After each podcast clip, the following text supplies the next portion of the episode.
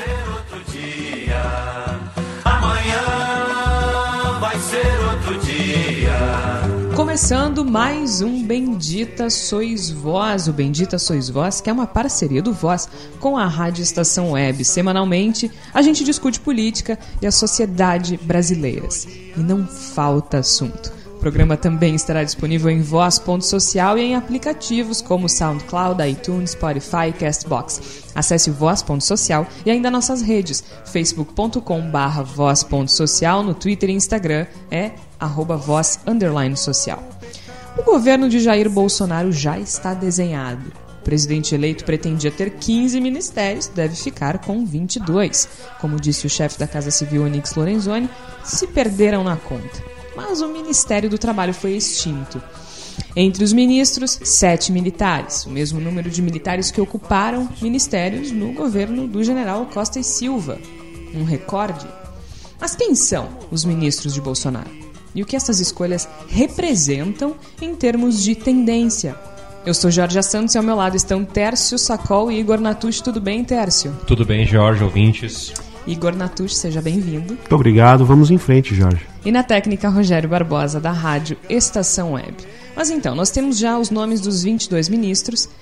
É um quadro bastante interessante, não propriamente surpreendente. Né? Os principais ministros nós já sabíamos uh, quem seriam: Onix Lorenzoni na Casa Civil, Paulo Guedes na Economia e, surprise, surprise, Sérgio Moro na Justiça, no Superministério de Justiça e Segurança Pública. Mas há alguns nomes desconhecidos, muitas indicações de Olavo de Carvalho, indicações da Igreja Evangélica que nós discutimos no nosso último episódio do Bendita Sois Vós.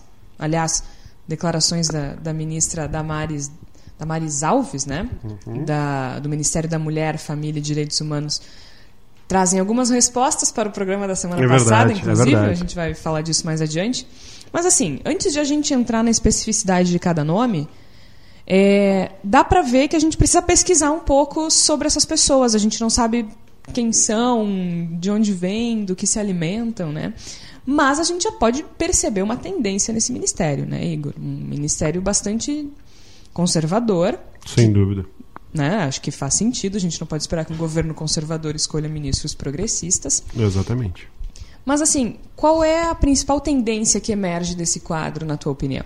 Eu tentando fazer uma leitura desse novo ministério e é interessante tu colocares logo no começo essa, essa afirmação de que a gente não conhece essas pessoas, né? São pessoas que se credenciaram para o cenário político de, de nível institucional sem que a gente tivesse acompanhado muitas delas de uma maneira adequada no decorrer do tempo, o que também faz com que a gente tenha que fazer uma análise sobre o nosso trabalho enquanto jornalistas nesse período. Né? Acho que muito, muito do que houve de desenvolvimento de, dessas pessoas na esfera política, o modo como elas ganharam essa, essa gravidade, por assim dizer, essa força para se tornarem ministros, passou ao largo nosso durante Sim, bastante não, tempo. O, o, fato de nós não conhecermos essas pessoas não, se, não é um problema, uhum. propriamente dito. Uh, do ponto de vista de ter sido uma escolha certa ou errada. Exatamente. É um problema para nós, jornalistas, Exatamente. que não fizemos não nosso trabalho, porque afinal Isso. de contas a gente está aqui provando, né, a mídia de maneira geral, que não conhece o governo ou os atores políticos importantes para o governo a ponto de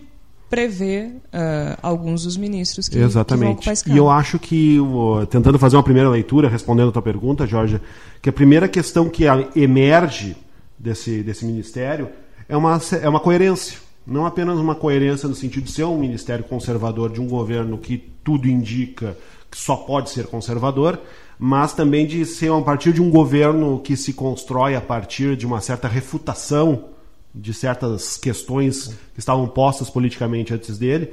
Esse ministério também refuta. A gente tem um ministro de meio ambiente que questiona o desmatamento, isso, questões que são básicas na discussão do meio ambiente que se fazia até a sua chegada. A gente tem uma, uma ministra que vai cuidar dos direitos humanos, que tem uma visão de direitos humanos que não é necessariamente contrária a, aos direitos humanos em si, mas a certas, certos temas que eram considerados centrais na discussão de, de pautas inclusivas e outros elementos que vinham sendo tratados recentemente. A gente vai tratar um pouquinho mais adiante.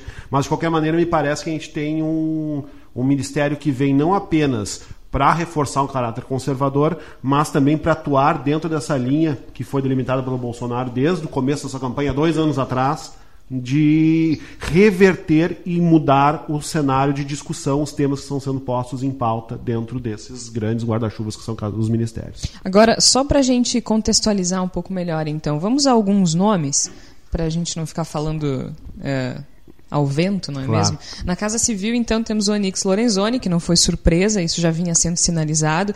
Ele que é deputado federal eh, eleito pelo Rio Grande do Sul para o quinto mandato, né? Ele recebeu mais de 180 mil votos nesse ano, acho que 183 e alguma coisa, se não me engano.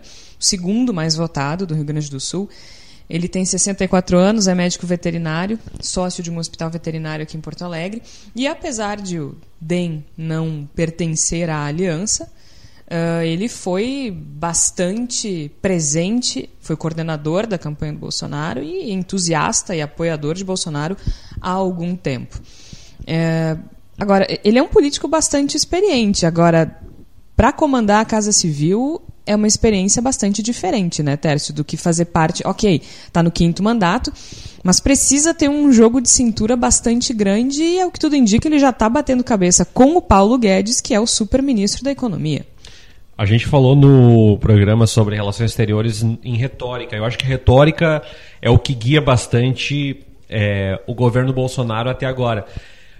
Não que o governo Dilma, ou o governo Temer, ou o governo Lula fosse dotado de uma coesão ou de uma lógica, uma lógica política que, que permeasse todos os ministérios. Mas talvez fique mais claro isso agora no governo Bolsonaro, porque ele já de- tinha deixado claro que ele ia escolher nomes técnicos. Alguns nomes não são técnicos, né? É notório isso. Mas que os nomes que ele escolheu, eles não são nomes que dialogam entre si. São nomes que agradam ao seu eleitor naquela esfera. Então, a educação foi delegada a alguém que entende que a ideologia na educação é o principal problema, ou que a, a discussão nas universidades não deve ser uma discussão de fundo orçamentário. Muito bem. Aí nós temos agora, n- no Direitos Humanos, uma ministra que, notadamente, é uma ministra conservadora, de valores eh, bastante retrógrados, que defende que eh, a mulher tem um papel subserviente. Bom, também está alinhado um- com uma parcela mais conservadora evangélica que eh, fez campanha e apoiou o Bolsonaro durante eh, o, o período eleitoral. Sim, são ministros que têm. eh, eles dialogam com a plataforma do Bolsonaro, mas não necessariamente entre si. entre si. né? A prova disso é que nós já temos no mínimo umas cinco situações aí onde Paulo Guedes disse uma coisa, Onix disse outra coisa, Mas a gente nem precisa ir Sérgio tão Moro disse longe. outra coisa. A situação do Onix e do, e do próprio presidente Bolsonaro sobre a COP25, né, de que a- não seria sediada no Brasil, os repórteres perguntaram. O Onix disse: Nós não temos absolutamente nada a ver com isso. E o presidente eleito disse: Essa foi uma decisão minha. É, uma, é uma cena que ela é, ela é simbólica em vários níveis, inclusive porque o Onix, um político que é experiente, Mas é- inegavelmente é- experiente, ele se submeteu ao, ao quase ridículo de ser facilmente flagrado, dando Mas- uma cola para o presidente da República Não, e, seguiu. e tem uma coisa que eu acho impressionante que é assim, é, por que, que eu perguntei da questão do jogo de cintura, né? E eh, tudo bem, o Onix é experiente, mas onde é que pode haver problema? Primeiro, a gente está falando de uma pessoa que assumidamente é corrupta. Né? Ele, ele, ele confessou ter usado dinheiro de Caixa 2. Ah, aí agora, nessa semana, ele disse que está tudo bem porque se resolveu com Deus, pelo amor de Deus. né? É, pelo amor de Deus, inclusive. Mas enfim, Gostaria de ouvir a palavra de Deus para ver se ele considera que está tudo resolvido. sabe, né? Ah, enfim, nós, é, é uma esquizofrenia quase. E aí a gente está ali com o chefe da Casa Civil e o presidente eleito batendo cabeça diante das câmeras. Para todo mundo ver. Exatamente. Aliás, vamos ouvir, vamos ouvir a, a confusão. Em novembro? Não chegamos lá. O Itamaraty divulgou nota dizendo que, por razões da, da transição, etc., Nós não temos nada a ver com será mais aqui. Bem, O que, que significa Isso é uma decisão do houve, houve participação minha nessa decisão. É- é- essa situação, ela é, é bizarra, porque é, para mim, um retrato perfeito do problema que esse ministério, eh, que esse grupo de pessoas vai enfrentar. A partir de agora, porque é bem o que o Igor falou, assim, né? Tu tem o Onix dando uma colinha e o presidente dizendo, não, não, fui eu que decidi. E de maneira absolutamente impulsiva. Muito. E assim como as respostas têm sido, né? Quando o Onix é questionado sobre o motorista o ex-assessor de Flávio Bolsonaro, que movimentou mais de um milhão de reais e depositou 24 mil na conta da primeira-dama, Michele Bolsonaro, ele se irrita, ele agride o jornalista. Quanto tu recebe? Mas o que é isso? Né? O que, que tem a ver o salário do jornalista? Agora o jornalista tem que prestar contas. É, então é, é um, me parece um bate-cabeça frequente. E aí, na verdade, a gente tem uma espécie de três superministros aí que não parecem estar em convergência. A gente tem o Onix na Casa Civil, depois o Ministério da Economia. Temos Paulo Guedes, né? Que ele é. Bom, o Bolsonaro chama ele de posto Ipiranga, né, em referência àquele comercial em que aponta o posto Ipiranga para resolver tudo. Então, ele chama o Paulo Guedes de posto Ipiranga, isso já diz muito também. Uhum. É, vai ficar à frente desse super ministério que, a, que, que a, uh, engloba a Fazenda, o Planejamento e ainda o Programa de Parceria de Investimentos. Sim. Ele que tem 69 anos, é um dos fundadores do Banco Pactual e do Grupo BR Investimentos faz parte da Bozano Investimentos. Eu acho que é muito legal que, tipo assim, o, o ministro da Fazenda, ele tem... Um- uma empresa de investimento. Uma não, né? Três. Algumas. É, então, isso, isso também diz muito. E o terceiro super-ministro seria Sérgio Moro, ah, um magistrado paranaense, escritor, professor universitário, graduado em Direito, mestrado, doutorado, juiz federal desde 1996, que né, ficou famoso por liderar os julgamentos da Lava Jato e condenar em primeira instância o ex-presidente Lula. Absolutamente nada, conflito, ah, nenhum conflito aí né, Não, de acho, que interesse. uma- acho que está muito clara a lisura do procedimento. Muito, muito. Então, é, tem, tem esses três ministros. Eu citaria um quarto ministério, que não é um, um super ministério, mas é um ministério gigante, por Hum. assim dizer, que é o Ministério da Cidadania, que ficou com o Osmar Terra, que englobou Ah, verdade, desenvolvimento verdade. social, cultura, esporte, a barraquinha de cachorro-quente na frente do Congresso Nacional, tudo entrou no Ministério da Cidadania. E, e eu ia colocar só, Jorge, que eu acho que vale para nortear todas as nossas discussões, que por mais que o nosso ouvinte entenda que é uma presepada, que é tudo pés pelas mãos, há uma visão estratégica norteando, não sendo coesa entre os ministérios. Uma coisa é coesão, outra coisa é um, uma- um É norte coerência. né?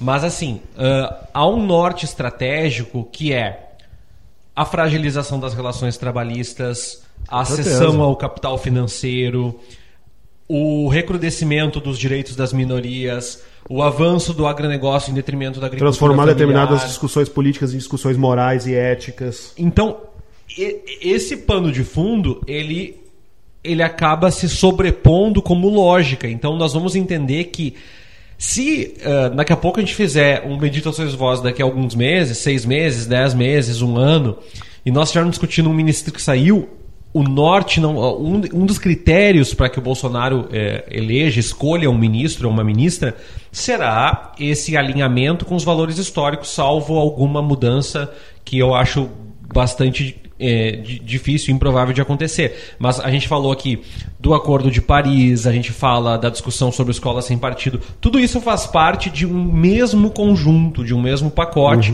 E é esse pacote que está norteando não só as escolhas, como as estratégias políticas é, desses ministérios daqui para frente. M- Talvez a exceção seja o Sérgio Moro, que me parece que o Bolsonaro tem um pouquinho menos de controle sobre as decisões do Sérgio Moro. E se o Sérgio Moro continuar tendo uma notoriedade como ele está tendo nesse início de governo, isso pode se, colidir em algum momento com a própria expressão popular que esse governo teve, 55% dos votos, escolhendo uma pessoa que não vou dizer que é tão popular quanto o Bolsonaro, mas que caminha para ser tão É, eu diria que. Eu, Eu diria acho que o- não é tão popular, mas acho que é mais forte. Eu diria que o Sérgio Moro ele é o rockstar desse ministério. É. né? Ele Eu a não sei se ele é demitível. e- e- e- inclusive é isso que eu ia dizer. Eu acho que ele não é demitível. É. Me parece que ele entra para ser um avalista de popularidade do governo Bolsonaro. Bolsonaro usa o Sérgio Moro como uma figura de consolidação da sua ideia de que vai trabalhar pela segurança, de que vai, tra- vai trabalhar em determinadas áreas que estavam sendo negligenciadas pelos Eu governos acho que anteriores. também o carimbo da coisa anticorrupção. né? Exatamente, do anticorrupção e a, e a figura muito carismática. Coloca o Sérgio Moro no, no governo, tu ganha uma, um, um nitro, tu ganha uma sobrevida muito grande em termos de, de aceitação popular. É, e até em, em função da postura dele, né? Uma fala mansa, uma pessoa tranquila. Mas é, um, mas é um ministro difícil de demitir. Vamos fazer o seguinte, então. A gente falou agora é, muito rapidamente, só para dar o tom da conversa sobre o Onyx Lorenzoni, o Paulo Guedes. Que, aliás, o Paulo Guedes a gente não, não falou muito, mas é o grande mentor da campanha do Bolsonaro, do Bolsonaro. E também não parece demissível, né? Não, não, Demitível. com certeza não. É, não sei agora. É, a palavra a gente inventa depois não sabe como é que fala, se é demitível ou demissível. Acho Não, que não demissível. parece ser uma pessoa Não, aos mandos, né? Não. Tão submetida aos mandos do governo Bolsonaro. Tanto que assim, eu acho que ele não foi. Sei. Ah, Talvez eu acho que não. um pouquinho de vocês. Ah, eu acho que não. Eu não acho que ele é facilmente demitível. Não vamos estender isso agora, mas eu não acho que ele seja facilmente demitível. Mas ao mesmo tempo ele é uma figura que pode criar pontos de cisão Não, ele pode ao ponto de virar uma, numa, num momento de necessidade uma cabeça decapitada, ser ele a figura. É, mas ele sabe e o Bolsonaro sabe que sem ele, Bolsonaro não seria presidente. Tanto pela vi- virada de discurso, porque o Bolsonaro não era nem perto de ser liberal, e foi esse papinho de liberalismo que convenceu algumas pessoas eh, não tão fãs do jeito radical dele a votarem nele. E assim. Mas quantos votos o Paulo Guedes puxou, Jorge? Não, mas não é questão de. Não é, não é puxar voto, Igor. Tipo, ele, ele é o cérebro dessa campanha, ele é o cérebro de Concordo. toda.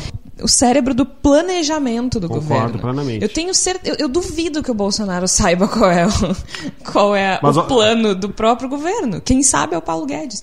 Onde é que está o peso do Paulo Guedes? No financeiro. Sem ele, o Bolsonaro não teria tido investimento. O apoio. Desculpa, usei a palavra errada. Não teria tido o apoio que teve. Eu acho que isso não é tão sólido assim. Mas vamos pegar e vamos destrinchar um pouquinho esses pontos que o Tércio falou, né? Porque a gente. que- que- que- qual é a tendência desse ministério? Né? Então, o Tércio citou aqui algumas questões como a fragilidade nas relações de trabalho, né? a, a problematização em torno eh, dos direitos, de maneira geral, mas dos direitos da minoria, das minorias que estão ameaçados. Vamos pegar isso ponto por ponto? E eu sugiro a gente começar pelo Ministério do Trabalho. Porque a gente começou falando aqui que o Bolsonaro queria 15 ministérios. Está com 22, segundo o Nix Lorenzoni, se perderam nas contas. Ele usou exatamente essa expressão, nos perdemos nas contas. Mas teve um ministério que ele conseguiu extinguir, que é justamente o Ministério do Trabalho, um ministério criado na década de 30. Então, por isso, a gente vai conversar com o professor Fernando Coutinho Cotanda, ele que é sociólogo, coordenador do curso de pós-graduação em Relações do Trabalho da URGS, especializado em Sociologia do Trabalho. Professor, muito obrigada por nos atender, muito obrigada por conversar conosco sobre esse assunto que é tão delicado, né? afinal de contas, a gente tem a extinção de um ministério eh, fundamental para o funcionamento, para a estrutura do trabalho no Brasil. E esse novo governo, então, decide extinguir a pasta do Ministério do Trabalho, que terá suas atribuições fatiadas e distribuídas para outras três pastas: né? Economia, Justiça e Cidadania. Esse ministério ele foi criado em 1930 e ninguém, ninguém encostou nele até agora. Qual o significado dessa medida? Quão grande é o retrocesso? Né? Que mensagem esse governo manda? É, olá, Geórgia. Então, sobre a extinção do Ministério do Trabalho, essa possibilidade foi acenada pelo ministro da Casa Civil, Onyx Lorenzoni, contrariando as afirmações do Bolsonaro de que, de que esse ministério não seria extinto.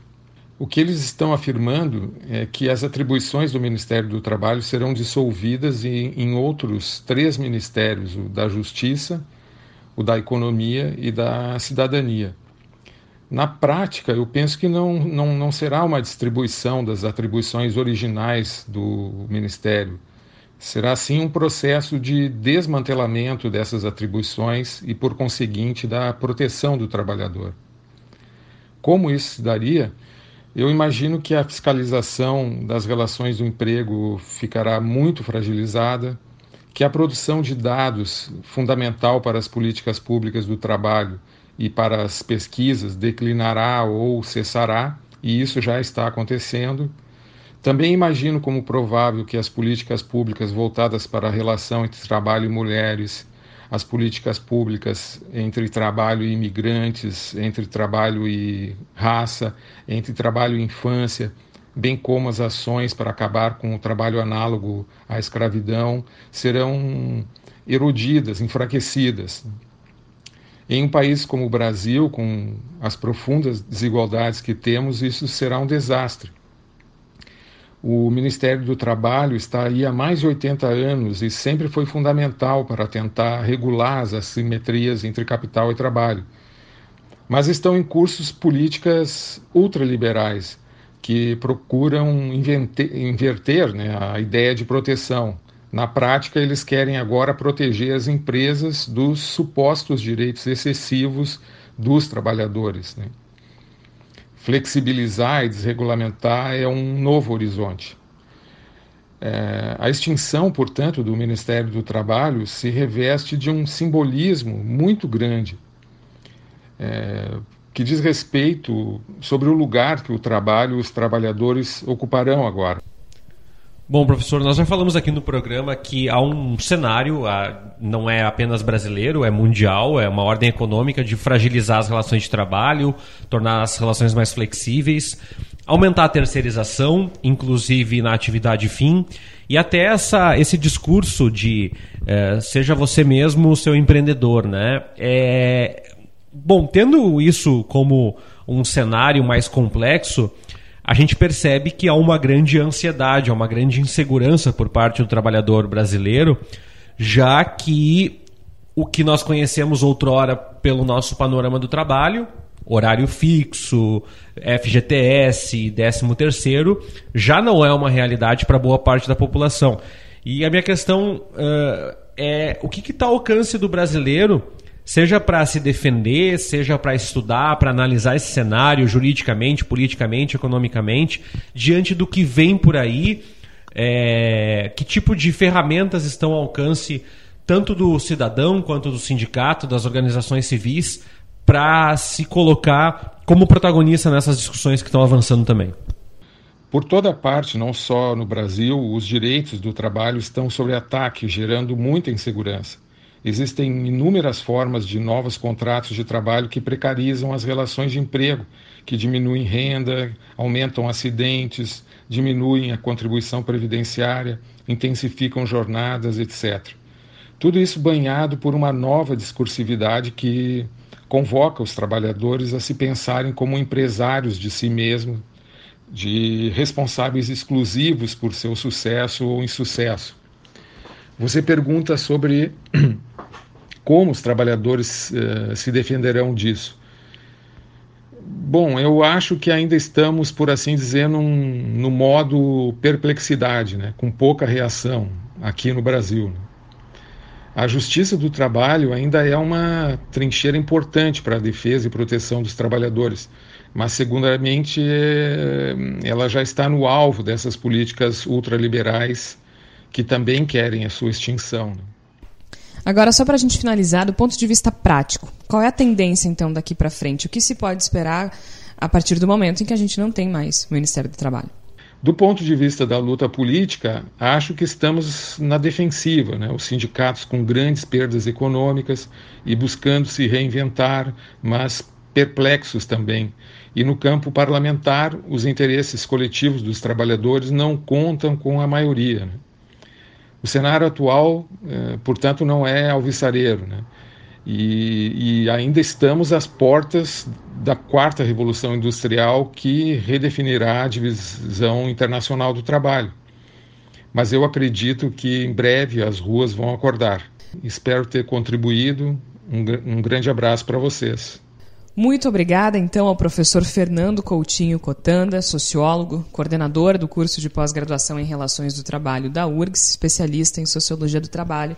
E é, é isso, assim, né? Uma, acho que a extinção do Ministério do Trabalho por si já mostra com bastante nitidez o caminho que esse governo pretende seguir com relação ao trabalho, né, Igor? E, e aí se soma a criminalização do movimento sindical também, que, que, que é algo que parece que está no horizonte, né? Exatamente. Fica bastante claro o foco de agradar setores de alto financiamento, de alto investimento, alto empresariado.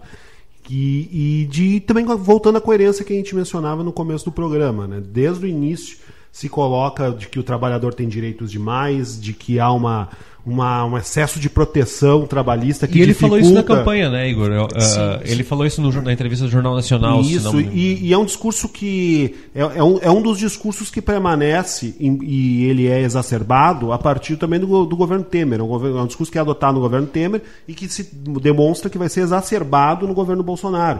E esses dois governos claramente sinalizam para determinado setor. Não fazem nenhum segredo quanto ao fato de que querem incentivar o alto empresariado, o- os grupos que trabalham com o alto poder financeiro, que consideram que a- as leis trabalhistas do Brasil impedem investimentos e conseguiram consolidar esse discurso junto a uma parcela significativa da esfera pública.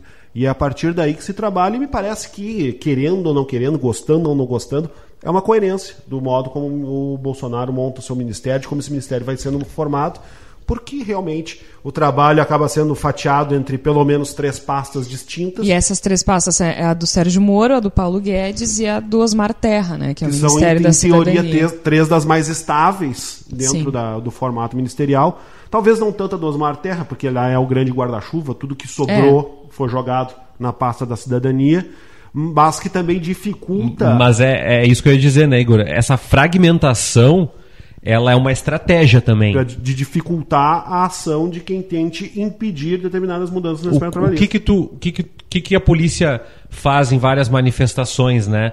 É, quando quer dispersar vários pontos, vários, ah, ah, várias estratégias para dispersar por vários pontos da manifestação, enfraquece, né? né? Sim, o sindicalista é trans- transformado em problema. Ele, ele, ele só está dentro do governo de Bolsonaro na, na esfera do problema, da questão que tem que ser resolvida Combatida. en- enquanto, enquanto problema de segurança e não problema de trabalho. Porque se a gente for pensar o, o trabalhar médio, e, e a gente sabe que pouco mais da metade dos, dos brasileiros empregados tem carteira de trabalho, eh, fica no ar uma discussão do tipo, bom, direitos trabalhistas, quem delibera sobre isso? E discussões sobre ahm, benefícios econômicos, quem delibera sobre isso? E discussões sobre tecnologia e trabalho, quem delibera sobre isso? Porque quando tu pulveriza, a exemplo da, da pasta Direitos Humanos, que ficou também É, é, a mulher vai, e com a mais família. pro final a gente vai focar um pouco é, nessa. Quando tu pulveriza, tu traz uma sensação de que as pautas estão divididas, as pautas estão fragmentadas, e daqui a dois anos, três anos, se o governo Bolsonaro, e aqui eu estou arriscando, chegar e disser, olha, a gente vai extinguir essa pasta de direitos humanos porque o brasileiro não, resp- É. não respalda ela como uma pasta importante. Porque é, também a fragilização também é estratégica. Claro. Né? Então, Temos outros 22 ministérios e muita coisa para discutir nessa questão. Georgia, acho que o- pegando esse gancho dessa discussão, são, a gente sempre tem a sensação, o conforto de dizer que bom, né? Reduzir o ministério, isso é bom porque está se gastando menos. A Dilma Perfeito. reduziu o ministério em algum momento, também. É, E eu achei uma matéria da BBC, ela é de 2015, mas acho que vale bastante o dado.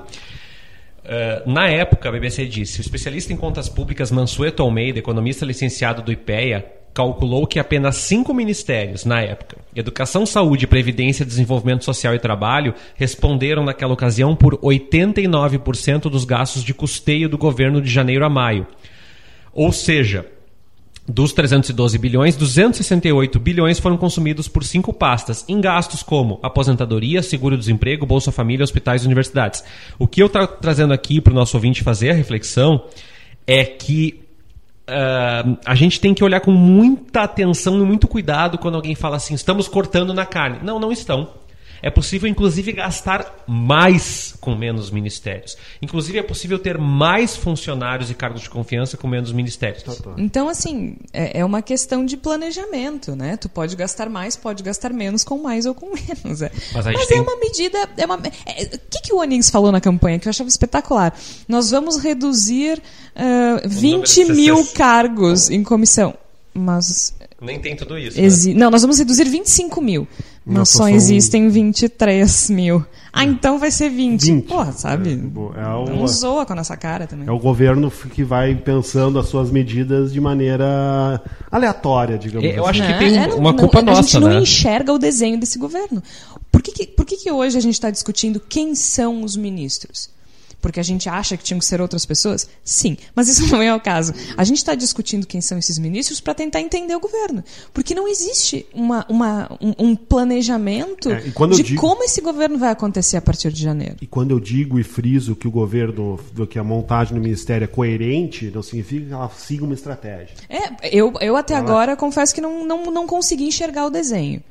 Por isso Ele que é a gente está coerente, mas não é fazendo. estratégico. É, por não é isso- necessariamente lógico. A gente faz esse exercício, a gente vai fazer o quê? A gente pega esses ministros, a gente pega esse grupo que compõe o ministério para tentar entender como é que esse governo vai caminhar daqui para frente. E tem E aí uns- alguém vai dizer assim: "Ai, mas o ministro do Lula". Sim, gente, o Lula já foi presidente lá atrás em 1912. A Dilma também. Agora o presidente é Bolsonaro, é o ministério do Bolsonaro que a gente precisa avaliar, assim como avaliamos o do Temer, assim como foi avaliado o da Dilma e do Lula anteriormente. E, e tem uma coisa que eu acho que é importante citar, que a gente está analisando o primeiro escalão, né, Georgia? Mas tem funções como diretoria de hospitais, ah, INEP, que é o instituto que está conectado às universidades, ou seja, a gente não tem muito bem secretarias. a gente não tem muito bem eh, portos. Exatamente. A gente ainda não tem um desenho político do que a gente chama de segundo escalão. É? É verdade. Mas a gente já falou isso aqui em outros momentos. A gente fala assim: o governo acontece quanto mais próximo das pessoas ele tiver.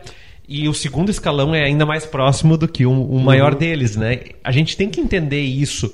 eh, que nós temos um ministro da saúde, é verdade, mas nós ainda não temos uma série de subpastas. E o difícil de entender nessa conjuntura, nessa co- construção toda, e por isso que eu trouxe esse dado do orçamento, é que todas as entrevistas que o presidente Jair Bolsonaro deu até agora, ele fala em não aumentar um centavo o investimento.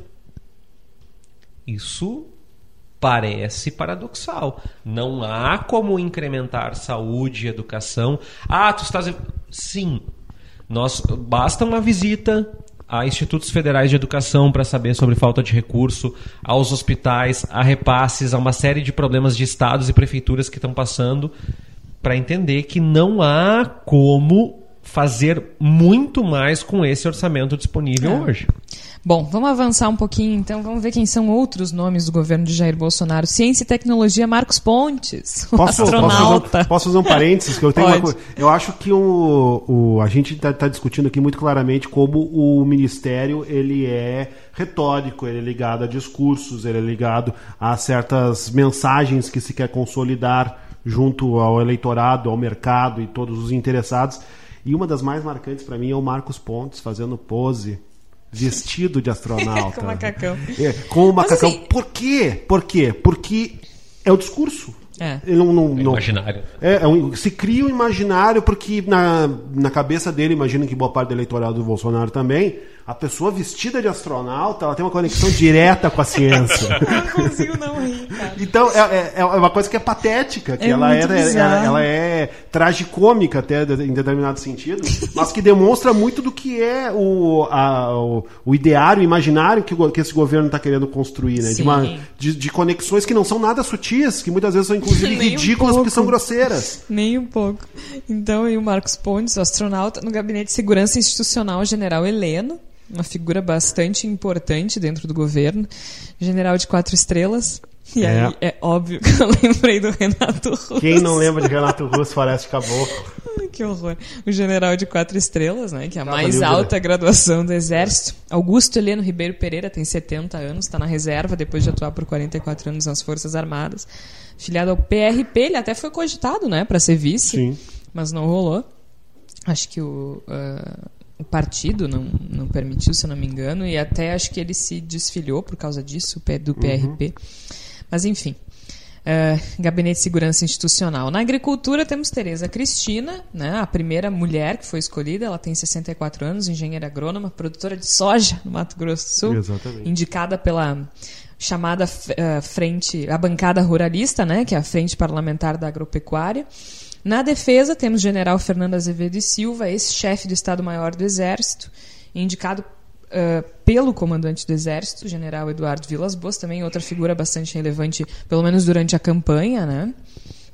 Eh, foi em setembro como assessor do, do presidente do STF, Dias Toffoli, foi bastante elogiado. E, o- na verdade, o primeiro nome para esse Ministério da Defesa era o Heleno, né? Mas aí ele foi para o Segurança Institucional. Nas relações exteriores, temos Ernesto Araújo, de quem já falamos bastante num episódio anterior do Bendito Sois Vós, Relações né? exteriores, né? Ele que... Que é outro ministro refutador, né? Um Muito, Ministro, né? ministro que vai tratar relações exteriores questionando pontos fundamentais de o que era feito antes em termos de relações exteriores. É, ele durante a campanha tinha um blog, né? Chamava o PT de partido terrorista e, e tudo aí. mais. Muito embora, eu me esqueci de mencionar isso no outro programa, Uhum. a tese dele dentro do Instituto, quando ele fez, era uma tese que defendia a aproximação do Mercosul, coisa que Olha. ele refuta agora. Interessante. Vamos ver. Relações exteriores a gente conversou bastante, acho que se não me engano foram dois ou três episódios atrás aí, ah, sobre se é possível fazer política externa sem ideologia. Nós chegamos à conclusão que não, mas vale a pena ouvir aquele episódio, caso você não conheça Ernesto Araújo. Controla- Controladoria Geral da União Wagner Rosário, que ah, já estava né, no governo, no governo de- do Temer. Na saúde. Agora começa a ficar bom. Agora vai ficar divertido. Agora começa a ficar divertido. Não, vamos falar sério. Assim. Na saúde, a gente tem o Luiz Henrique Mandetta. Ele é médico, foi secretário da Saúde de Campo Grande, no Mato Grosso do Sul. Está no segundo mandato de deputado federal. Ele é um deputado do DEM. Não disputou as eleições desse ano. Mas onde é que onde é que está o problema? Né? Ele é investigado por uma fraude em licitação, tráfico de influência e Caixa 2, justamente no período em que foi secretário ah, de Campo Grande, secretário da Saúde. Então nós temos aí a primeira, não foi a primeira, né? Foi mais uma contradição do governo que pretende varrer a corrupção do país, escolheu para o Ministério da Saúde Luiz Henrique Mandetta com algumas acusações nas costas.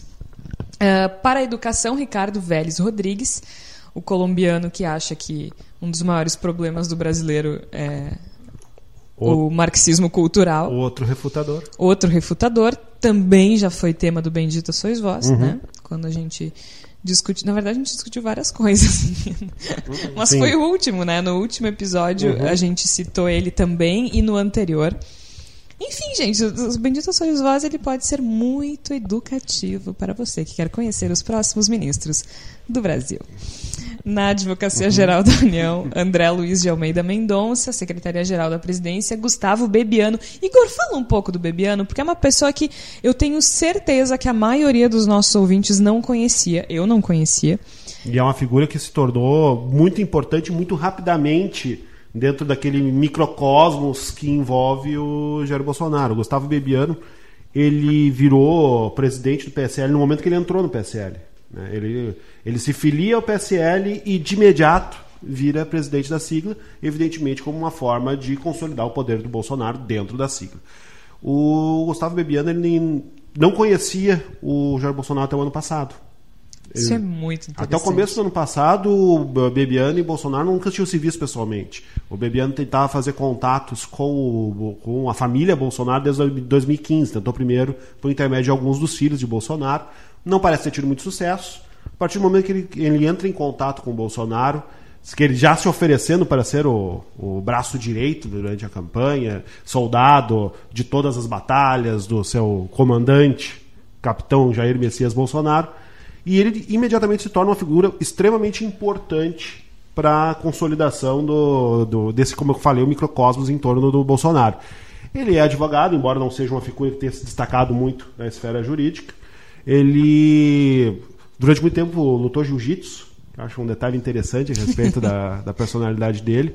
Né? Mas, mas, de qualquer maneira, ele é uma figura que não existia politicamente. Isso é muito interessante, porque ele tem uma, uma relevância extrema, tanto na campanha quanto agora no governo. E era uma né? figura que até um ano atrás não sequer, sequer conhecia o presidente eleito Bolsonaro. É, é, eu acho que tem uma coisa interessante, porque o Bebiano, assim como alguns dos ministros que a gente falou, é muito curioso, porque o Bolsonaro disse mais de uma vez que queria fazer um ministério enxuto, né, com no máximo 15 ministérios, para que as pessoas pudessem conhecer os ministros, né? Exato. Para que as pessoas conhecessem o rosto e o nome dos ministros. E é, é- é paradoxal, né? Porque nessa apresentação a gente vai lendo aqui e não são rostos familiares. Não que isso seja um problema, eu acho até interessante, sob certo aspecto, eh, que não sejam aqueles políticos de carteirinha que a gente já, já viu em outros momentos e outros governos, como o Osmar Terra, por exemplo. Mas eh, que acho que é o mais. Ele e o Onix, né? Não, o Osmar Terra é quase um fenômeno à parte É. nesse ministério, no sentido de ser uma figura É. de, ampla, pre- pre- de, de- de ampla presença dentro dessa esfera há muitos anos. Mas ao mesmo tempo a gente olha para a lista e tem ali o cara que é secretário-geral da presidência e a gente não está familiarizado com o rosto dele, né? Exatamente. Mas vamos E nos também- familiarizar. E também é interessante porque demonstra como, de fato, o governo do Bolsonaro, como a própria campanha Bolsonaro, ela é construída grande parte na base do improviso. É, pode ser. Eh, na Secretaria de Governo, Carlos Alberto dos Santos Cruz, eh, natural de Rio Grande, general de divisão Carlos Alberto dos Santos Cruz. Ele foi anunciado dia 26 de novembro. Eh, ele é um cargo que tem status de ministério agora, né? E uma das atribuições é a relação com o Congresso.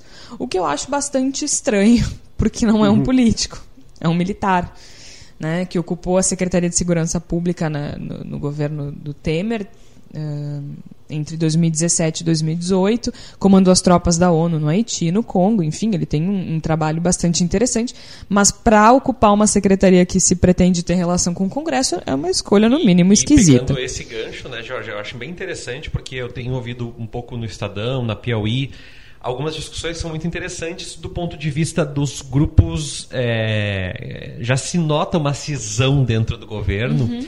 entre os militares, que são mais é, nacionalistas e desenvolvimentistas, e essa, essa verve Hum. mais liberal. Quando eu vi isso antes no Brasil? E essa verve dita mais liberal, Paulo Guedes, e também as figuras como Eduardo Bolsonaro, Joyce Asselman, Carlos Bolsonaro. Gente, esses aí são- estão se matando. que são né? figuras Impressionante. que estão a um plano, é, é, digamos assim, deslocado mais à, à direita, que não fazem parte nem de um escopo econômico liberal, nem de um escopo militarista desenvolvimentista.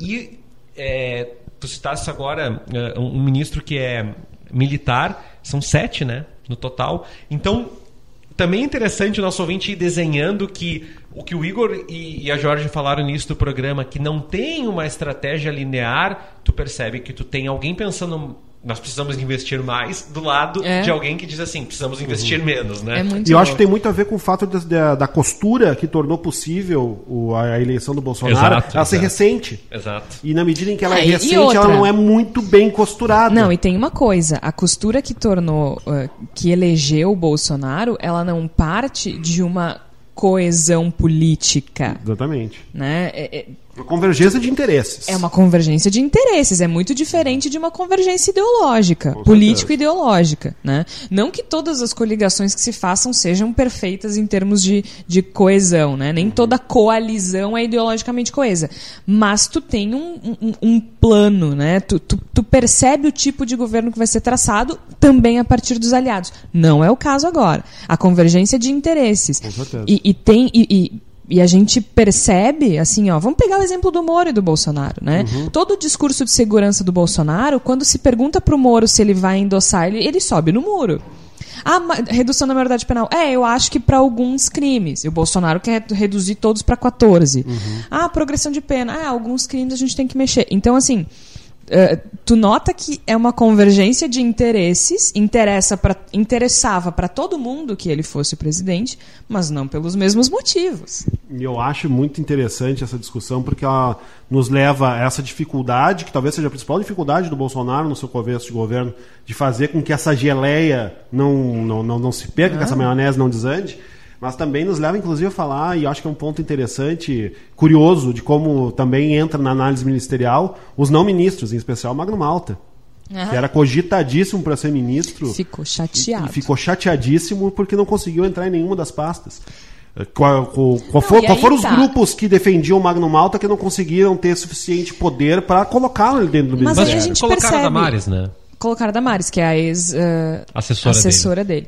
A gente já vai chegar nela. Mas assim, vamos parar pra pensar. porque a gente tem a convergência de interesses, mas não pelo mesmo motivo. Claro. Ou a gente acha que o interesse da bancada evangélica que a gente discutiu no episódio passado é o mesmo do, do exército. De jeito claro nenhum. que não. Só que agora, pela primeira vez, o exército tem a possibilidade de retomar, ao- de retornar ao centro do poder. Retornar como um ator político que era inexistente há dois anos. Ninguém dava bola pra qualquer pessoa do exército quisesse falar em termos de política, claro que aliás nem poderia falar em política. Exato. Que me parece muito claro que esse grupo que está do Exército, das Forças Armadas, que está entrando no centro da discussão política, ele está disposto a fazer isso de uma forma cuidadosa. Porque ele quer permanecer nessa Sim, não são bobos. Então, então a, a gente a- acho que a gente não, não pode, não, vai, não deve esperar espalhafato dessas pessoas. Não, acho que Inclusive, não. Pelo pe- contrário. pela própria postura que a gente está vendo do Hamilton Mourão, que está longe de ser um líder desse grupo, mas de qualquer maneira é um representante, que incrivelmente em muitas situações parece o mais, entre aspas, ponderado dessa, Isso, dessa isso pra esfera. mim é Isso a não aspa que eu assusta queria, vocês? que, que eu queria criar. Mas isso não assusta? É, é muito surreal. Assim, Mas é muito significativo também. nas relações Muito. exteriores, ele defende pragmatismo com a China. Quando se fala em, é, em aquecimento global, ele também relativiza o, o discurso mais, mais assertivo, mais agressivo. É muito surreal pensar que a figura mais ponderada, a figura do deixa disso do governo, é um general que falou atrocidades durante a campanha. É, mas um general que não é bobo, mas é um general que não é bobo e é o segundo na linha E- E sucessória. a, a fala dele aqui, para não deixar primeiro, dúvidas, na né? verdade. a fala Claro, dele claro. na Folha de São Paulo.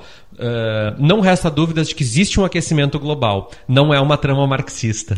Sabe, Aí, a- aí, aí é que Hashtag Morão. E é por isso que eu friso. E, é- e é por isso que eu friso. É, é- é curioso, a gente tá rindo, meio, meio que ri de nervoso, né? Mas É, totalmente. a gente tá rindo de nervoso. Não aqui. é deboche, gente. Eu tô mas é, tensa. mas é, é, muito, é muito demonstrativo de que se alguém tem algum tipo de estratégia dentro do governo, são os militares. E eles não estão eles não estão querendo jogar pro Eu alto acho, que tem essas... dois, eu acho que tem dois grupos que têm estratégia. Eu acho que os militares e a bancada evangélica.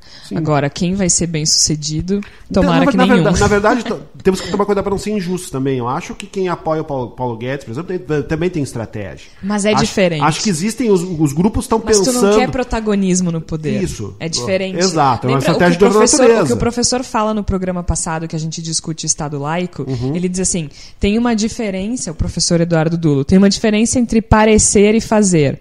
Né? Tem gente Claro. que, que tem influência no poder, mas a gente não enxerga. Isso aí. A gente não fica sabendo. A igreja evangélica, a igreja evangélica também não, né? As igrejas evangélicas nesse aspecto são bem espalhafatosas. Elas, Uhum. elas, elas parecem estar no poder Faz parte do seu jogo faz parte do vistas jogo como- serem vistas. Essa é a diferença, que eu acho que as pessoas que apoiam o Paulo Guedes não fazem questão. E, de, elas de serem e- e, vistas. e tem outra esfera na qual elas, elas esperam ter lucro que não é a esfera do- da política institucional. Me parece muito claro, de qualquer forma, de que o grupo militar ele está querendo entrar no governo para ficar. Ele não quer fazer cometer grandes Claro. erros, não quer, não quer espalhar fato, não ele, não, ele quer ser visto justamente como está sendo visto nesse momento. Eu tenho a impressão- como o ponto ponderado desse governo. Quando eu vejo é, esses sete militares do ministério e, e essas articulações que a gente percebe, eu penso assim, eu fico imaginando eles, eles em casa, sentadinhos pensando, gente, 30 anos atrás a gente estava na maior merda, né? Voltando a redemocratização acontecendo no Brasil, os militares todos postos de lado em função da horrível ditadura militar eh, pela qual o Brasil passou e agora estão aqui nos entregando de bandejinha, 30 anos depois da Constituição de 88, estão nos recolocando no centro do poder, assim, facinho, facinho, a gente não precisa fazer nada. Então acho que os caras vão estragar isso agora. Não vão. Claro que não. Ah, esse, esse governo, Claro que não. ele já, ele já começa me fazendo frustrar porque é, eu tive que concordar com o Morão e aí eu tô tendo que concordar com o Aloysio é Nunes, difícil, é que, difícil, é difícil. com o Felipe Neto. É, olha, Gente, a lista só aumenta. É um, é um teste para nossa sanidade. Vamos avançar. Infraestrutura, Tarcísio Gomes de Freitas, ex-diretor do DENIT, eh, formado em- pelo Instituto Militar de Engenharia. E ele é consultor agora da Câmara dos Deputados. Desenvolvimento Regional Gustavo Canuto, servidor efetivo do Ministério do Planejamento. Eh, não tem filiação partidária, em princípio. Bolsonaro que foi escolhido pela sua, abre aspas, ampla experiência. Turismo, Marcelo Álvaro Antônio, deputado pelo PSL em Minas Gerais. é, foi eleito com 230 mil votos. Um caminhão de votos. Filho de quem? Álvaro Antônio Dias, parlamentar pelo PMDB, pelo PDT. Ele se elegeu vereador de Belo Horizonte em 2012 pelo PRP, aí 2014 pelo PR, conseguiu a vaga na Câmara e aí pelo PSL. É, Minas Energia, o Almirante Albuquerque Júnior, sexto militar entre os 20 ministros que foram anunciados, mas é o primeiro nome da Marinha, né? No alto escalão do Bolsonaro, Uhum. que já tem integrantes do Exército e, e da Aeronáutica. E único, eu acho, né, Jorge? Acho que sim, acho que sim, até onde eu sei. E aí agora a gente chega em dois nomezinhos fofos. Meio Ambiente, Ricardo de Aquino Salles, advogado, ele concorreu a deputado federal pelo Partido Novo e não foi eleito. Por que, que é importante a gente dizer que ele concorreu a deputado federal pelo Partido Novo? Porque durante a campanha ele tinha um panfleto que dizia assim: que a solução para a praga do javali, a solução contra o roubo de trator, gado e insumos, a solução contra a bandidagem no campo e a solução contra a esquerda e o MST eram balas de fuzil. Esse cara fofo aqui é o novo ministro do Meio Ambiente, será o novo ministro do Meio Ambiente, foi secretário particular do então governador Geraldo Alckmin, do PSDB em São Paulo, entre 2013 e 2014, mas ele também foi secretário do Meio Ambiente naquela gestão. E ele é réu por improbidade administrativa numa ação civil pública, acusado pelo Ministério Público de São Paulo de envolvimento em alterações irregulares no plano de manejo da área de proteção ambiental da várzea do Tietê. É, ele é uma figura bastante Controverso. controversa. Numa entrevista à Rádio CBN de São Paulo para a nossa colega Evelyn Argenta, ele disse que esse panfleto não significa nada, porque campanha é campanha, executivo é executivo. Será que ele parou de pensar? Mudou de. É, eu Mudou, a- acho esse conceito insólito. né? Mudou de ideia, talvez, não sei. Ah, ele relativizou bastante a questão do desmatamento, disse que não há dados sólidos para a gente falar sobre desmatamento. Fonte, Arial. É uma coisa que, né? Não há dados sólidos. Há dados não, sólidos Não gosta a- dos dados, provavelmente. há dados sólidos há décadas, pelo menos não negou o aquecimento global, disse que existe, mas que há outras prioridades. Ele deve achar que o Brasil vive dentro de um iglu, né? Que o aquecimento global não é importante para o brasileiro. uma grande redoma em torno do Brasil É. e ficar de fora. Mas, de qualquer forma, as, as agências ambientais do país e, e- e uma série de, de outros órgãos eh, que se preocupam com a proteção ambiental foram bastante. eh, se posicionaram contra essa indicação. Então, a gente vai até São Paulo com a Evelyn Argenta, que inclusive entrevistou o ministro no início da semana, mas ela vai conversar com outra pessoa a respeito dessa indicação. Tudo bem, Evelyn? Tudo bom, Georgia, pessoal aí no estúdio? Como bem vocês estão falando por aí, os polêmicos ministros de Jair Bolsonaro, e o último deles, o último nome a ser confirmado foi o do Ricardo Salles. Não por acaso, né? A pasta do meio ambiente foi a última a ser é, dada atenção pelo governo Jair Bolsonaro. E o nome do ministro do Meio Ambiente é Ricardo Salles. Ele é advogado, ele foi secretário do Meio Ambiente no governo geral do Alckmin, aqui em São Paulo, ficou um ano na secretaria, mas foi suficiente para causar hum, bastante desconfiança sobre a atividade do Ricardo Salles dentro da pasta do meio ambiente aqui do governo de São Paulo. E aí, para entender como é que o nome dele foi indicado, quem é Ricardo Salles e como é que isso chegou às instituições que trabalham com o meio ambiente, eu convidei para conversar com a gente o Carlos Ritt, que ele é secretário executivo do Observatório do Clima, uma, uma instituição que é reconhecida internacionalmente, inclusive, e o Carlos está na COP24 na Polônia. E aí, para começar a nossa conversa, Carlos, eu queria saber como é que você recebeu a notícia do novo ministro. Bom, a gente recebe a, a confirmação do nome de, de Ricardo Salles sem muita surpresa, por um lado, porque a todo instante o, o meio ambiente foi, foi um tema tratado uh, como um problema, tanto na campanha do, do, presidente eleito Jair Bolsonaro, como depois de eleito e, e por muitos membros de sua equipe. Uh, assim como um, foi tratado como um problema a estrutura do Estado e as pessoas que estão, têm responsabilidade pela gestão do patrimônio natural do país, que estão à frente do Ministério do Meio Ambiente, à frente do IBAMA, todos esses tratados como agentes que estão, ao cumprir o seu dever é, legal, seu, seu dever de agente público, foi como se eles estivessem colocando obstáculos na, para a produção ou para atividades econômicas no Brasil. Então, uh, Ricardo Salles não é uma pessoa que, que, que tenha se destacado durante sua trajetória profissional por alguém uh, com, com grandes realizações na área de meio ambiente. Ele foi secretário de meio ambiente no estado de São Paulo, muito contestado contestado por funcionários do Instituto Geológico, do Instituto Botânico, do Instituto Florestal. Recentemente, quando aventou-se o seu nome para o Ministério do Meio Ambiente, a Associação de Pesquisadores do Estado de São Paulo também demonstraram preocupação pelo fato dele ser uma pessoa que não, não durante a sua gestão não demonstrou muita afeição à ciência. Então, uh, e também nos surpreende porque ele, de fato, ele ele foi apoiado e ou foi objeto de lobby a seu favor por uh, representantes do agronegócio, por algumas associações setoriais do agronegócio que escreveram cartas, foram a Brasília, conversaram com o governo de transição, com o próprio presidente eleito Jair Bolsonaro, na defesa do seu nome, porque eles estão interessados em alguém que não vá executar uh, um grande controle, um controle rigoroso do, do ponto de vista ambiental das atividades que ele desenvolve e que causam impacto no meio ambiente. Né? Então, temos algumas associações setoriais aí que fizeram lobby por aquele que deveria exercer o, o, o, papel de regular e controlar a atividade que eles exercem. Não, isso é uma demonstração de que ele não está, de fato, é, é, não, não, não, foi é, trazido ao Ministério do Meio Ambiente para cuidar como qualquer país que tivesse o patrimônio natural que o Brasil tem deveria fazê-lo, né? com atenção e olhando para nossos ativos como uma riqueza, nossos ativos ambientais como uma riqueza e não como um problema. É, o Ricardo Salles eh, nos surpreende. O único aspecto que é, nos tra traz alguma surpresa é o fato dele ser réu por improbidade administrativa. Está se juntando ao governo, não é nem mais investigado, ele é réu por, justamente por uh, ações desenvolvidas durante a sua gestão à frente da Secretaria de Estado de Meio Ambiente uh, em São Paulo.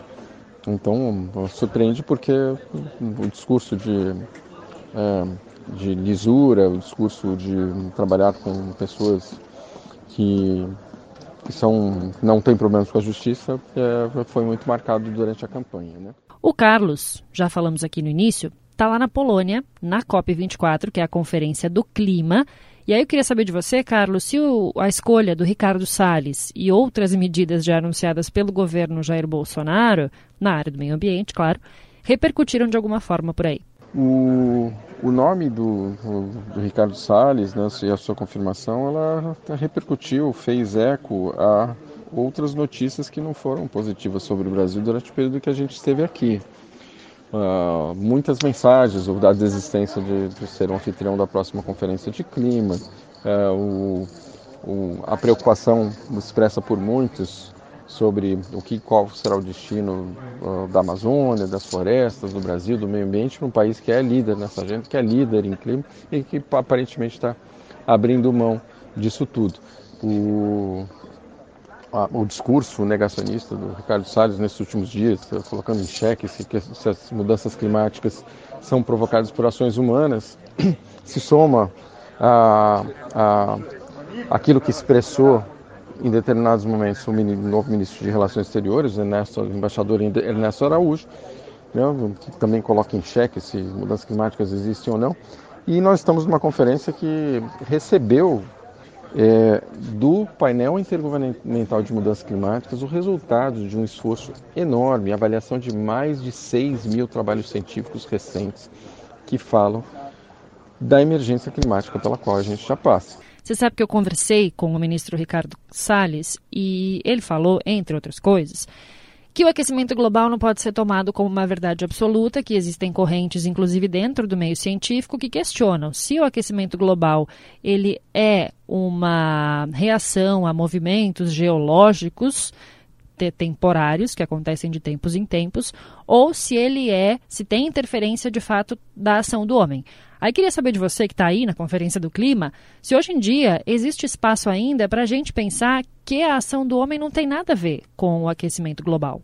A mensagem que esse painel trouxe num relatório que foi aprovado, produzido por cientistas, mas aprovado por governos de todo o mundo, governos que fazem parte da Organização Meteorológica Mundial e do, do Programa das Nações Unidas para o Meio Ambiente, a mensagem que esse relatório traz e foi entregue aqui a, a, aos negociadores da convenção é de que as mudanças climáticas, os, os, os, suas consequências já estão presentes na nossa vida. Os países têm que se esforçar ao máximo para limitar o aquecimento global nos limites melhores do Acordo de Paris, ou seja, apenas um grau e meio em relação a níveis pré-revolução industrial, até o final deste século, sendo que a temperatura já subiu acima de um grau hoje, nós estamos em 2018, ou seja, teríamos um, uh, cerca de 80 anos, não menos do que, um pouco mais do que isso, apenas para limitar o aquecimento global a mais meio grau. Porque se, se, se isso não acontecer, o custo a ser pago em termos de vidas humanas perdidas, é, pessoas afetadas por eventos climáticos extremos, pessoas que serão afetadas pela disseminação de doenças, pessoas que, que não terão acesso à água em quantidade e com a qualidade adequada para sua subsistência. Pessoas que não terão acesso a alimentos de forma adequada para sua nutrição é enorme. Pessoas que perderão seus bens, suas casas, seus pequenos negócios, sua produção agrícola. Isso vai se multiplicar. O custo para a economia de cidades, estados, países, regiões e para a economia global vai ser muito mais alto quanto mais a temperatura aumentar ao longo desse século. Esse foi o recado trazido pelos cientistas. Né? Então, uh, o fato da gente ter mais um ministro num país que, onde nasceu a Convenção de Clima, negando ou questionando a ciência do clima, é, impressiona, porque o brasileiro também já paga um preço muito alto sobre, pelos impactos das mudanças climáticas. Só para dar alguns indicadores, alguns números do IBGE deste ano mostram que de 2013 a 2017, mais de 2 mil municípios brasileiros, mais de 2.200 municípios brasileiros, mais de 48% da nossa cidade sofreram com secas severas. No mesmo período, de 2013 a 2017, mais de 31% dos municípios brasileiros passaram por enchentes decorrentes de tempestades fortes. E então a vida do brasileiro já é muito vulnerável, é, já é muito afetada pelos impactos das mudanças climáticas. O, Brasil, onde nasceu a convenção, ele ao longo de muito tempo, ele deu demonstrações de liderança na agenda de clima, foi importante na negociação do Acordo de Paris, foi importante quando colocou metas de redução absolutas das suas emissões como parte do compromisso assumido junto ao acordo. Acaba é, área de meio ambiente recebendo um, um, um ministro que deveria estar informado, mas ainda não está, sobre o quão grave é a situação do clima global e o quanto quanta consequência já, tá, já traz para a vida de, de cada um dos, de nós brasileiros. Tá aí Carlos Hitt, que é secretário executivo do Observatório do Clima, que está lá na COP24 na Polônia, falando um pouco sobre a nomeação de Ricardo Salles para o Ministério do Meio Ambiente. É isso, até mais. Valeu, Evelyn, muito obrigada. Essa entrevista é bastante esclarecedora, não é mesmo, a respeito do ministro do, do novo ministro do Meio Ambiente, Ricardo de Aquino Salles. E é, acho que é um dos, acho não, né? É um dos ministérios estratégicos de qualquer governo. E foi ameaçado de extinção. Quer dizer, não é nem extinção. A ameaça era fundir com o Ministério da Agricultura, que eu acho que é até pior do que, Antes do que extinguir. extinguir. Era melhor extinguir, fosse né? Mas de qualquer forma, ele é bastante vinculado à bancada ruralista. Ele disse que ele disse na entrevista que ele deu para Evelyn na CBN, ele disse que não é ruralista, mas que não acha não, não vê como uma agressão ser chamado de. Não acha um demérito. Ele fica inclusive muito feliz com isso. Ok. Logo, né? 2 e 2 ainda são 4. Veremos. Eu acho muito, muito preocupante mesmo agora. Uh, a gente está aqui rindo de nervoso, mas é muito preocupante porque é uma pessoa uh, bastante controversa, uma pessoa que, apesar de ter uh, participado né, da Secretaria de Meio Ambiente em São Paulo, ela apresenta uma série de problemas com relação àquilo que nos é caro. Né? Então, quando tu relati relativiza desmatamento no Brasil, quando tu diz que o aquecimento global é importante, mas não é, é não é primeiro, porque assim, a gente não está isolado do mundo, né? Uhum. É, é, é, uma coisa. Ele ainda disse assim, na entrevista eu anotei, ele disse, que desmatamento é esse? Como assim que desmatamento uhum. é esse? É, é, até o satélite está captando é, modo, os buracos que se abrem na floresta brasileira. De que modo o país se posiciona numa esfera internacional? Tipo, sempre foi um dos pontos mais significativos do Brasil enquanto política internacional a, o, a, o, seu potencial a partir do meio ambiente. Não, e no caso e do aquecimento, tem... ele diz assim, ó, as discussões têm opiniões das mais diversas matizes. Não há dúvida que é um aquecimento global. A dúvida é se decorre por questões geológicas ou por ação do homem. Ah, ah sabe? É, e, e o, a presença dele enquanto ministro, ela é um sinal muito negativo de que o Brasil ele vai recuar de uma posição de protagonismo nessa discussão. E o Brasil Vai. talvez seja um dos únicos lugares do mundo que não poderia de forma alguma recuar no protagonismo nessa questão ambiental e, e, é o que, e a tendência natural do que vai acontecer, porque nós estamos colocando no, como ministro do meio ambiente uma figura que está plenamente disposta a fazer esse recuo. Sim. Então é, é muito, é bastante é claro. muito complicado. E para finalizar, temos a ministra, a ministra da Mulher, Família e Direitos Humanos, Damares Alves, advogada assessora do senador Magno Malta, tá aí, ó, o senador não conseguiu a, a vaga, mas a assessora conseguiu. Ela foi confirmada, então, nesse ministério. É, que é uma. É, isso é muito legal. Essa pasta ela, ela vai abrigar a FUNAI, tá? Que é a Fundação Nacional do Índio. Ela é assessora jurídica da Frente Parlamentar de Apoio à Vida. É, ou seja, o índio é um problema de família. O índio é um problema de família. A Damares Alves, gente, assim, só pra gente entender por que, que é um problema. Em 2006 ela falou, e aí de novo a gente volta pro programa da semana passada, né? Ela disse que eh, durante um culto, porque assim, a Damares é pastora, uh, e durante um culto ela falou em 2006, 2016, desculpa, que tá na hora de a igreja assumir o comando do país, que tá na, chegou a hora de a igreja comandar o Brasil. Eu espero que não tenha chegado, mas foi o que ela Deixa disse. Deixa eu fazer uma parte, Jorge. Em 2016. É, Chegou a, a nossa hora. A primeira entrevista que ela deu pós-ministério foi uma entrevista bastante cautelosa. É verdade, sim, eu sim, sim verdade, verdade. É, não porque eu esteja dizendo que ela é cautelosa, não, não, mas é. porque me parece que depois das presepadas que foram dadas por alguns ministros do governo Bolsonaro, está se criando um, um, um, ambiente e o governo sabe e o, o próprio presidente sabe de que cuidado, se né? precisa de um ambiente confiável para investimentos, para geração de trabalho, para controle inflacionário. Então ela falou uma coisa que eu achei interessante aqui, é, eu até trouxe aqui.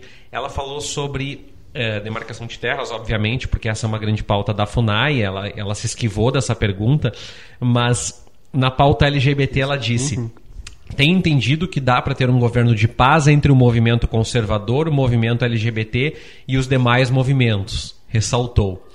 E também é, sobre mulheres, que ela já deu algumas falas muito infelizes, né?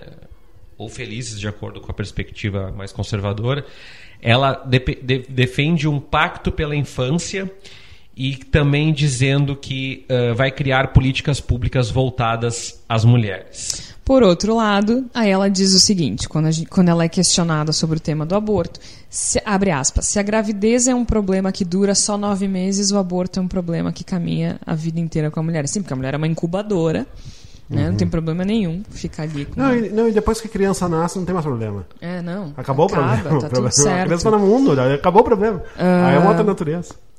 Ela diz que a pasta não vai lidar com este tema, que os movimentos feministas manipulam os dados para inflar o número de mortes causadas pelo aborto no país. Abre aspas. Dizem que no Brasil milhões de mulheres morrem por causa do aborto. Cadê os milhões de túmulos? Pastores, quantas mulheres vocês já fizeram o culto fúnebre e enterraram por causa do aborto? Mentira! Isso não existe. Fecha aspas. Fecha aspas. É... Então, isso, isso dá o tom, né? Eu acho que ela foi feliz em, alguns, algumas, em algumas manifestações, até. Acho que mais com relação à população LGBT, que foi o que mais É, que ela- surpreendeu, que né? ela disse, inclusive, que de- o direito de- do- da união civil Isso, né, não- isso. de- é, já estava conquistado, não haveria recuo nisso. O maior problema que eu vejo mesmo é nessa questão das mulheres, né? Ela realmente enxerga as mulheres. Ela fala da ideologia de gênero, ahn, dela dizendo assim, abre aspas, eu tenho uma posição muito forte em relação à teoria de gênero. Né? SIC. É uma teoria furada, sem nenhuma comprovação científica. Realmente, não existe no caso. Não Mas tem enfim. como ter comprovação, porque não, nem sequer Não existe, a teoria. existe, vocês inventaram esse nome. Mas homens e mulheres não são iguais, isso eu tenho certeza. Mulher é mulher, homem é homem. É muito Parabéns. ruim dizer que somos iguais, porque eu não consigo carregar um saco de cimento nas costas. E o homem que está do meu lado não consegue fazer todas as coisas que eu faço ao mesmo tempo. também, né? Né? Fecha aspas. É, eu acho que, acho que ela foi caute- tem sido cautelosa, tem tentado se colocar, mas, não Mas consegue isso negar a sua é, natureza. Pode, é. não- não pode tipo, apagar. tu tá ali o que tu pensa, entendeu? Tá ali o carimbo, tá ali. E tá tudo bem, é legítimo. Agora, também é legítimo O questionamento. da O minha questionamento. parte, por exemplo, como uma mulher feminista, A questionar oposição, isso. inclusive, É. né? Todos os meninos, abre aspas, todos os meninos vão ter que entregar flores para as meninas nas escolas para entender que nós não somos iguais. Vontade de... Resolvido. Pega a flor. E sabe o que faz, a né? flor. E assim, ó, Mas, faz Georgia, foi o que sempre faltou ao tá nosso país para superar a questão do machismo, É. entregar flores. Como não pensaram nisso antes, né? Quantos que ninguém homens, fez isso antes? quantos maridos que espancam suas mulheres não chegam em casa com uma florzinha no dia seguinte? Ah, vá E, pra bem longe. e, e para mim, eu ia colocar, e eu não tô querendo é, ser totalitário na minha perspectiva, mas assim, a gente celebrou, eu digo a gente, movimentos progressistas, inclusive liberais economicamente, que Magno Malta não está no ministério. Eu diria que está. Ele está, ele, Ele está no ministério. Ele, ele como figura, deu lá a entrevista dele, Intercept, dizendo, ah, estou muito triste, estou no Hashtag avião, aquela coisa chateei. toda, né? Hashtag chateado. Mas ela é a personificação das pautas de Magno Malta. Sim, sim. tá Então, ali. não há nenhum motivo para celebrar. Bom, ah, nessa semana, Clarice Lispector faria 98 anos. 98 Ela que é uma das principais ah, expoentes da literatura brasileira. Não nasceu no Brasil, mas era brasileira. Ah, ela faria 98 anos no dia 10 de dezembro e ela foi uma mulher que sempre questionou a assimetria nas relações né, entre homens e mulheres. Claro, dentro de seu tempo, ela faleceu na década de, acho que 1970. Dentro de seu tempo, ela questionava isso como podia, né, com, com muita força. E eu acho que nesse momento em que a gente está discutindo é, a forma como as mulheres são tratadas e vistas, e respeitadas ou não, é bastante importante a gente ouvir o Sobre Nós essa semana, que traz justamente a fuga de Clarice Lispector. Em um momento em que uma parcela da sociedade quer atrasar a vida das mulheres em décadas e aprisioná-las em cozinhas, convém lembrar da verdade sufocante da qual escrevia Clarice. Clarice Lispector faria 98 anos no dia 10 de dezembro. Uma mulher que sempre questionou a assimetria nas relações sociais entre homens e mulheres. Começou a ficar escuro e ela teve medo. A chuva caía sem tréguas e as calçadas brilhavam úmidas à luz das lâmpadas. Passavam pessoas de guarda-chuva impermeável muito apressadas, os rostos cansados. Os automóveis deslizavam pelo asfalto molhado e uma ou outra buzina tocava maciamente. Estava cansada. Pensava sempre: mas que é que vai acontecer agora? Se ficasse andando, não era a solução. Voltar para casa? Não. Receava que alguma força empurrasse para o ponto de partida. Tonta como estava, fechou os olhos e imaginou um grande turbilhão saindo do lar Elvira, aspirando-a violentamente e recolocando-a junto da janela, o livro na mão, recompondo a cena diária. Assustou-se. Esperou um momento em que ninguém passava para dizer com toda a força: Você não voltará. Apaziguou-se. Agora que decidira ir embora, tudo renascia. Se não estivesse tão confusa, gostaria infinitamente do que pensara ao cabo de duas horas. Bem, as coisas ainda existem. Sim, simplesmente extraordinária a descoberta. Há 12 anos era casada e três horas de liberdade restituíam-na quase inteira a si mesma. A primeira coisa a fazer era ver se as coisas ainda existiam. Se representasse num palco essa mesma tragédia, se apalparia, beliscaria para saber se desperta. O que tinha menos vontade de fazer, porém, era de representar. Não havia, porém, somente alegria e alívio dentro dela. Também um pouco de medo e doze anos porque seu marido tinha uma propriedade singular. Bastava sua presença que os menores movimentos de seu pensamento ficassem tolhidos. A princípio, isso lhe trouxera certa tranquilidade, pois costumava cansar-se pensando em coisas inúteis, apesar de divertidas. Agora a chuva parou. Só está frio e muito bom.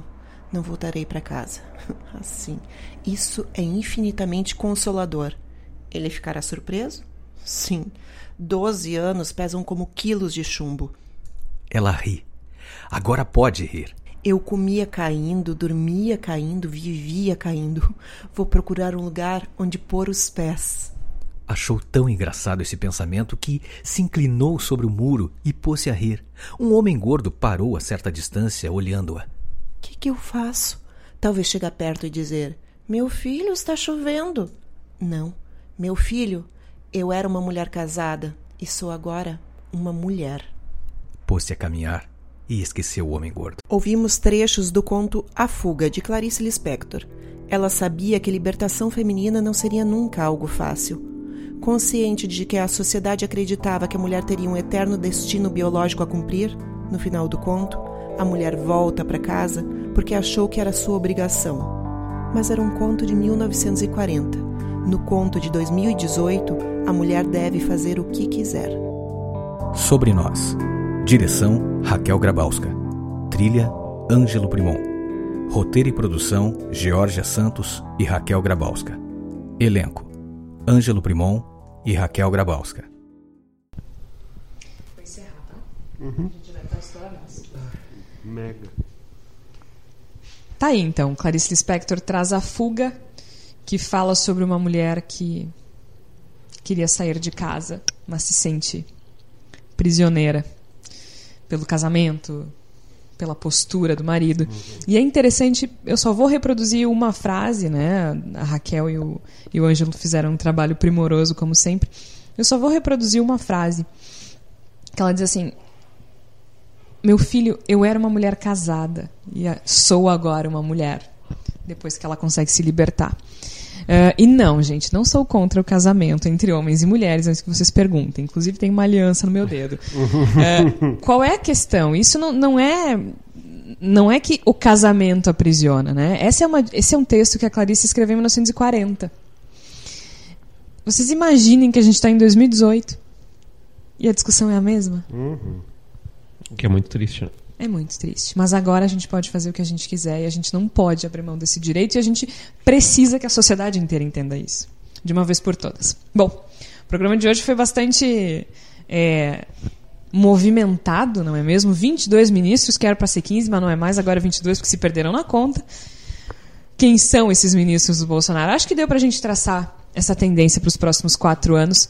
Se bem que dificilmente serão os mesmos ministros ao longo de quatro anos, a gente sabe disso, né? E não porque a gente duvide do presidente ou de alguns dos seus escolhidos, mas né, é praticamente impossível começar e terminar um governo com o mesmo grupo de ministros.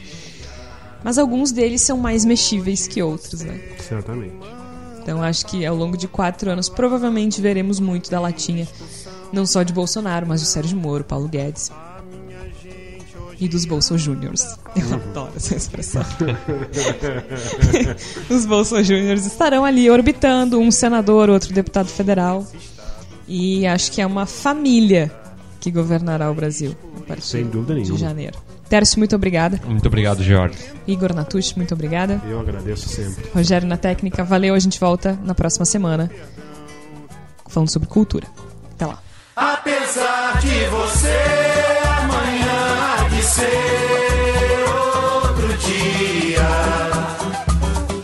Eu pergunto a você onde vai se esconder da enorme euforia. Como vai proibir quando o galo insistir em cantar? Água nova brotando e a gente se amando sempre.